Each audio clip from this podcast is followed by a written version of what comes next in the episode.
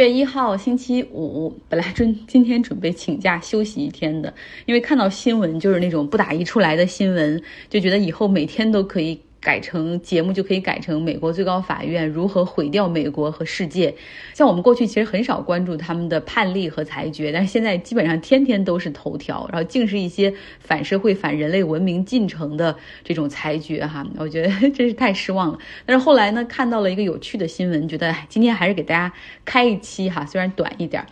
呃，前两天呢，G7 领导人峰会上哈，在德国举行，我们也放了一些照片，然后有一些花絮。陆续的出来，就是圆桌会议上哈，七国领导人加上欧盟委员会主席冯德莱恩开会，然后媒体在之前就是闭门之前拍照的过程之中，呃，这个领导人们。情绪都很好，大家也很放松哈。这时候，英国首相 Boris Johnson 就开始当起了这个玩笑担当，然后他就说：“哎，咱们怎么拍照啊？是 jacket on 还是 jacket off？就是说是上衣脱了还是不脱呀？咱们也和普京比一比哈，证明我们如果脱一件上衣的话，也跟他一样哈，就是要比他还 tougher，不好惹。然后大家就所有人都狂笑。然后这时候他还说：咱们也亮一亮自己的 pecs 吧，就是这个腹肌。”加拿大的总理特鲁多就是说，那咱们还得搞几匹马骑上，然后所有人就狂笑哈。记者呢就拿着这个梗向正在土库曼斯坦开会的普京要回应，然后普京不屑一顾，就是说我真不知道他们想把衣服脱到哪儿，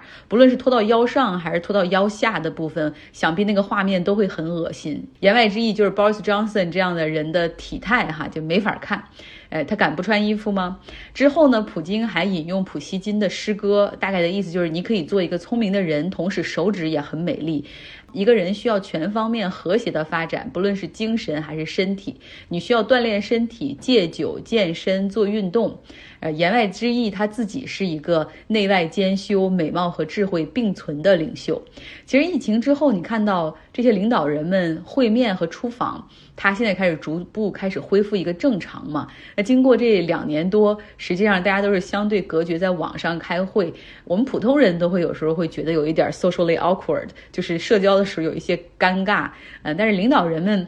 他们讲话或者开玩笑的时候那个分寸，有的时候好像也没法把握。像几天前在呃北约在马德里的这个峰会上，土耳其总统埃尔多安开玩笑对 Boris Johnson 说：“你就是我们的耻辱啊！”然后哈哈大笑。呃，Boris Johnson 当时还有点生气，你知道吗？然后拜登在旁边就是抓住 Boris Johnson 的肩膀拍拍他说：“Calm down, Boris，他在开玩笑呢。”然后 Boris Johnson 尴尬的笑了笑说：“哦，那真逗。”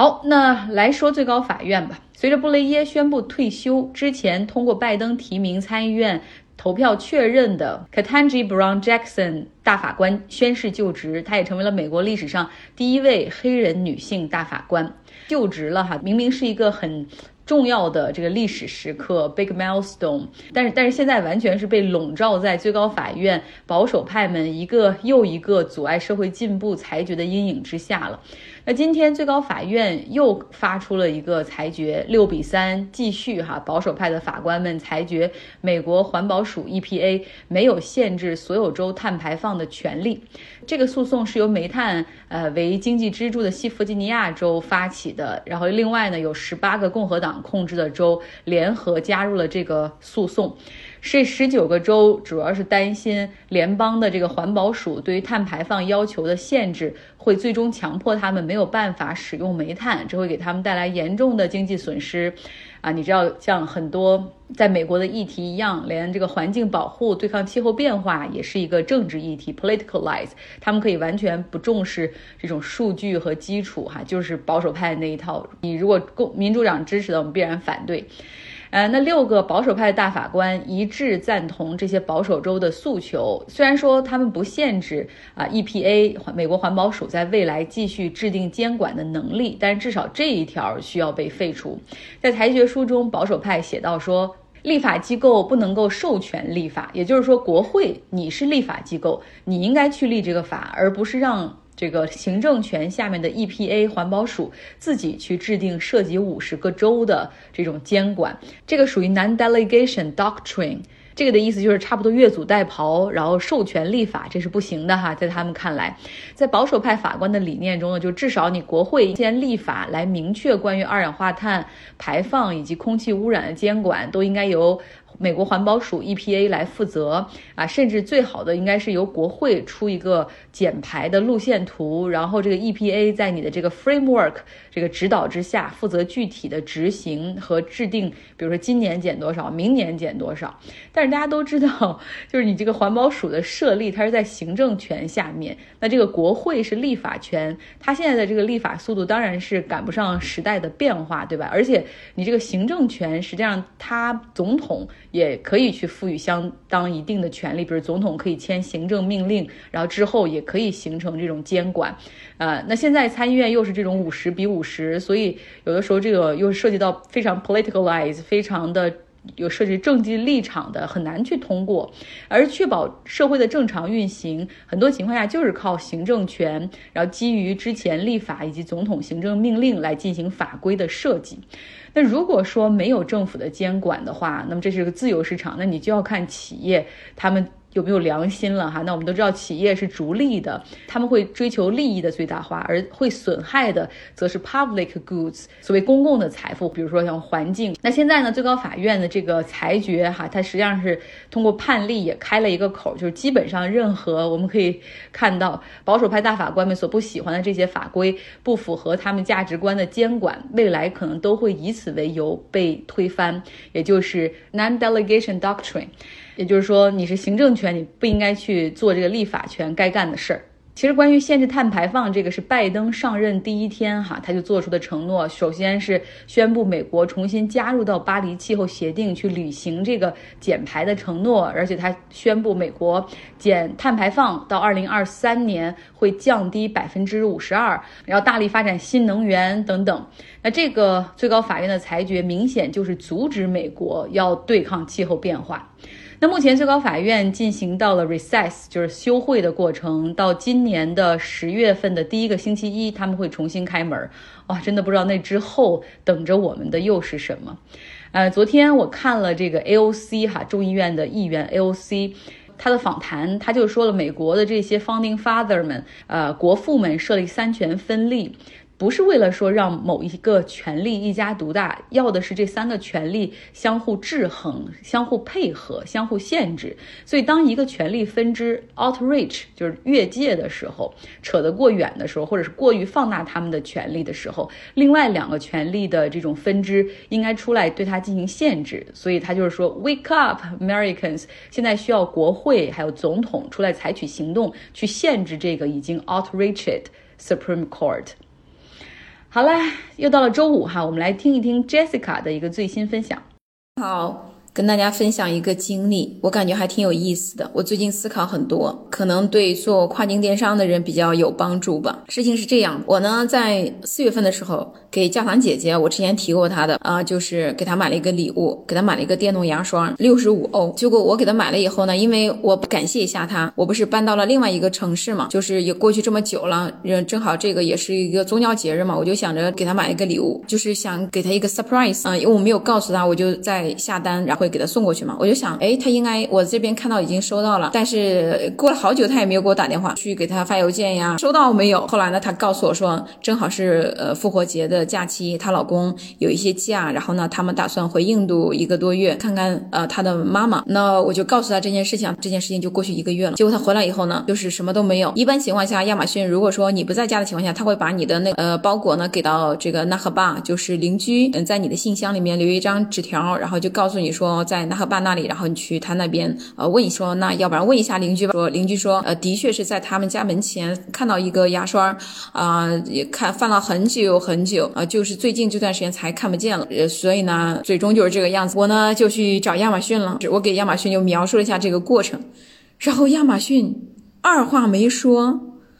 就把钱直接退回来了，好，我也很惊讶。对于这件事情，我就在想，我说这个钱是谁承担的？虽然说我我没有受到损失，但这个钱是卖家承担的还是亚马逊承担的？我对这件事情很好奇，因为我说我没有收到，那这是我我是真的没有收到。那如果些人他就是收到了，说没有收到呢？那这种情况，那当直接就把钱退给你了，我觉得很不可思议，你知道吧？特别不可思议。我就开始搜了很多的资料，呃，之后呢，我又找了几个跨境的群，然后呢。他们就都是做这个呃做亚马逊嘛，我就把这个案例简单的描述了一下，就说呃那个亚马逊上上面那个也会有这个 tracking information 啊，但是呢上面其实我已经收到，但是我其实并没有收到啊，就是这样一个情况，就亚马逊就把钱退回来。几个做了时间比较长的人嘛，他们就说啊那个是呃亚马逊退的钱，我说就是不是卖家承担的，是亚马逊承担。他说对的，他说像这样的情况一般也不会发生，如果发生的概率也就百分之一、百分之二，嗯，就是说对他承担，对他来说的话也也没有什么。这服务简直是太好了。他说他也会根据亚马逊不是有那个 Prime 的会员嘛，根据你这个会员的就是这个信用级别，你平常买的东西也多，然后也不退货，对平台也比较满意什么的，就这些啊。但是我还是觉得很不可思议啊，就是呢，我就对亚马逊这个平台产生了非常大的兴趣。这没有哪个服务做到这个样子，于是呢，我就去搜亚马逊的这个呃平台，后我也去看了一下亚马逊的股票，因为前段时间的时候正好呃呃奥也提过说亚马逊就是进行一些拆股嘛，我去看看，我说是不是我也能买一些，因为我觉得这个平台会越做越好。它从今年的时候，二零二二年呃大大约是一月份的时候啊，就是之前的时候，它也是有这个 Prime Delivery，他们自己像京东一样自己去派送包裹。其实亚马逊就是国外的京东嘛，但是我更觉得它是京东的 Pro。它从今年的时候，它有了次日达，现在买东西一般是三点以前、四点以前，甚至说就是第二天就都送到了，而且其中配发货特别快。然后呢，我又去看了一下关于亚马逊的很多事情，我想，哎，那我要不要学习一下怎么样去运营亚马逊这个平台？结果我去搜亚马逊运营这个岗位，发现啊，亚马逊的运营的岗位工资真的啊都挺高的，就至少他敢这么写哈，我不知道实际会不会发到这么多，但是说至少他敢这么写。比如说在其他的一些平台，那可能不会给到这么点，所以我觉得就整体他这个是一个。是赚钱的，但是呢，他对卖家要求非常的高。在那个群里面看到这些消息，还有就是他们平常收到一些警告呀，或者是一些反馈，非常严格的，而且就是动不动他就会给你封店，封店就代表你的钱也取不出来了，你没有办法再去做生意了。就这个号，我说那要，比如他们说也可以进行复议啊什么，但是几率特别小。一旦他抓到你的任何一点证据，比如说你在呃快递里面给客户留一些小纸片呀，说给我一个好评，或者说呃刷单啊，就是亚马逊上的评论，但是现在是。一点一点零容忍刷单，在亚马逊上看到的评论呢，也都是真的。他们都会觉得就是亚马逊的太严格了，不适合在上面做生做生意或者说开店。他对客户真的是太友好了。我看完这个亚马逊的运营以后，我说哇，看来这个平台还真的挺难玩，背后的规则应该是比较庞大，或者说它有一些比较难的东西。要不然这个岗位它存在的这个意义在哪儿呢？后呢，我就去搜了一下关于亚马逊的运营啊，我去搜到一个就是有几个这种比较显显著的这个标题，并并且下面。很多人呃来讨论这件事情，比如说我给大家举几个例子，大家就会明白呃运营的意义是什么。一个运营运营的一个店铺，然后开广告，把那个重复叠扣呀什么的，就赔了十万块，到底是呃让他赔啊，还是不让他赔，还是怎么办？还有就是如果运营。呃，把店铺干倒闭了，呃，然后赔了数额更大，呃，怎么办？所以就是类似这样的问题啊。哇，运营的岗位好重要呀！它有多重要呢？它有多大的限度能去赔钱，就有多大的限度能去赚钱。运营是什么意思？就是互联网里面，呃，都会有运营这个岗位嘛。简单来说就是转起来，让一切的项目呀，这些东西都转起来。呃，我们看一下这个字面的这个英语单词啊，叫 operation。operation 就是运营的意思，对吧？这个 operation 我给大家再说一下它它的另外一个意思，大家就会马上明白。运营有多么的重要，operation 还有一个意思叫手术，哎，比如说手术室。就是 operating room。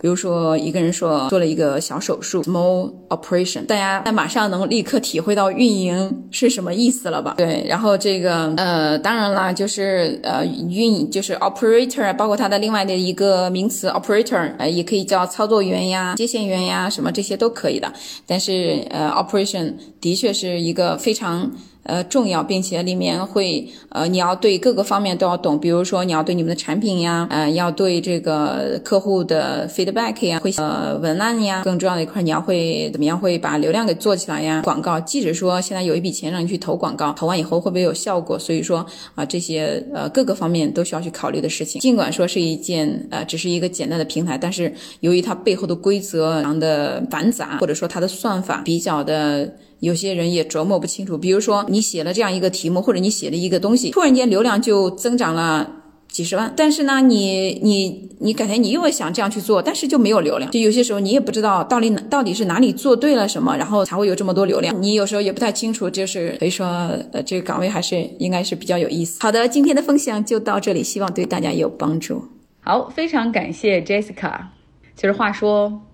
我有一些在国内做电商的朋友，还经常会请我在美国帮他们真实的去买一些东西，然后我就可以留住那个产品，然后帮他们去写一些评论，然后跟他们交流过程中是知道的，就是现在亚马逊对于这种刷单呐，或者是找人写评论这种会管理的非常的严格哈。不过我觉得上有政策，下总有对策的。好了，今天的节目就是这样，希望你有一个愉快的周五，周末愉快。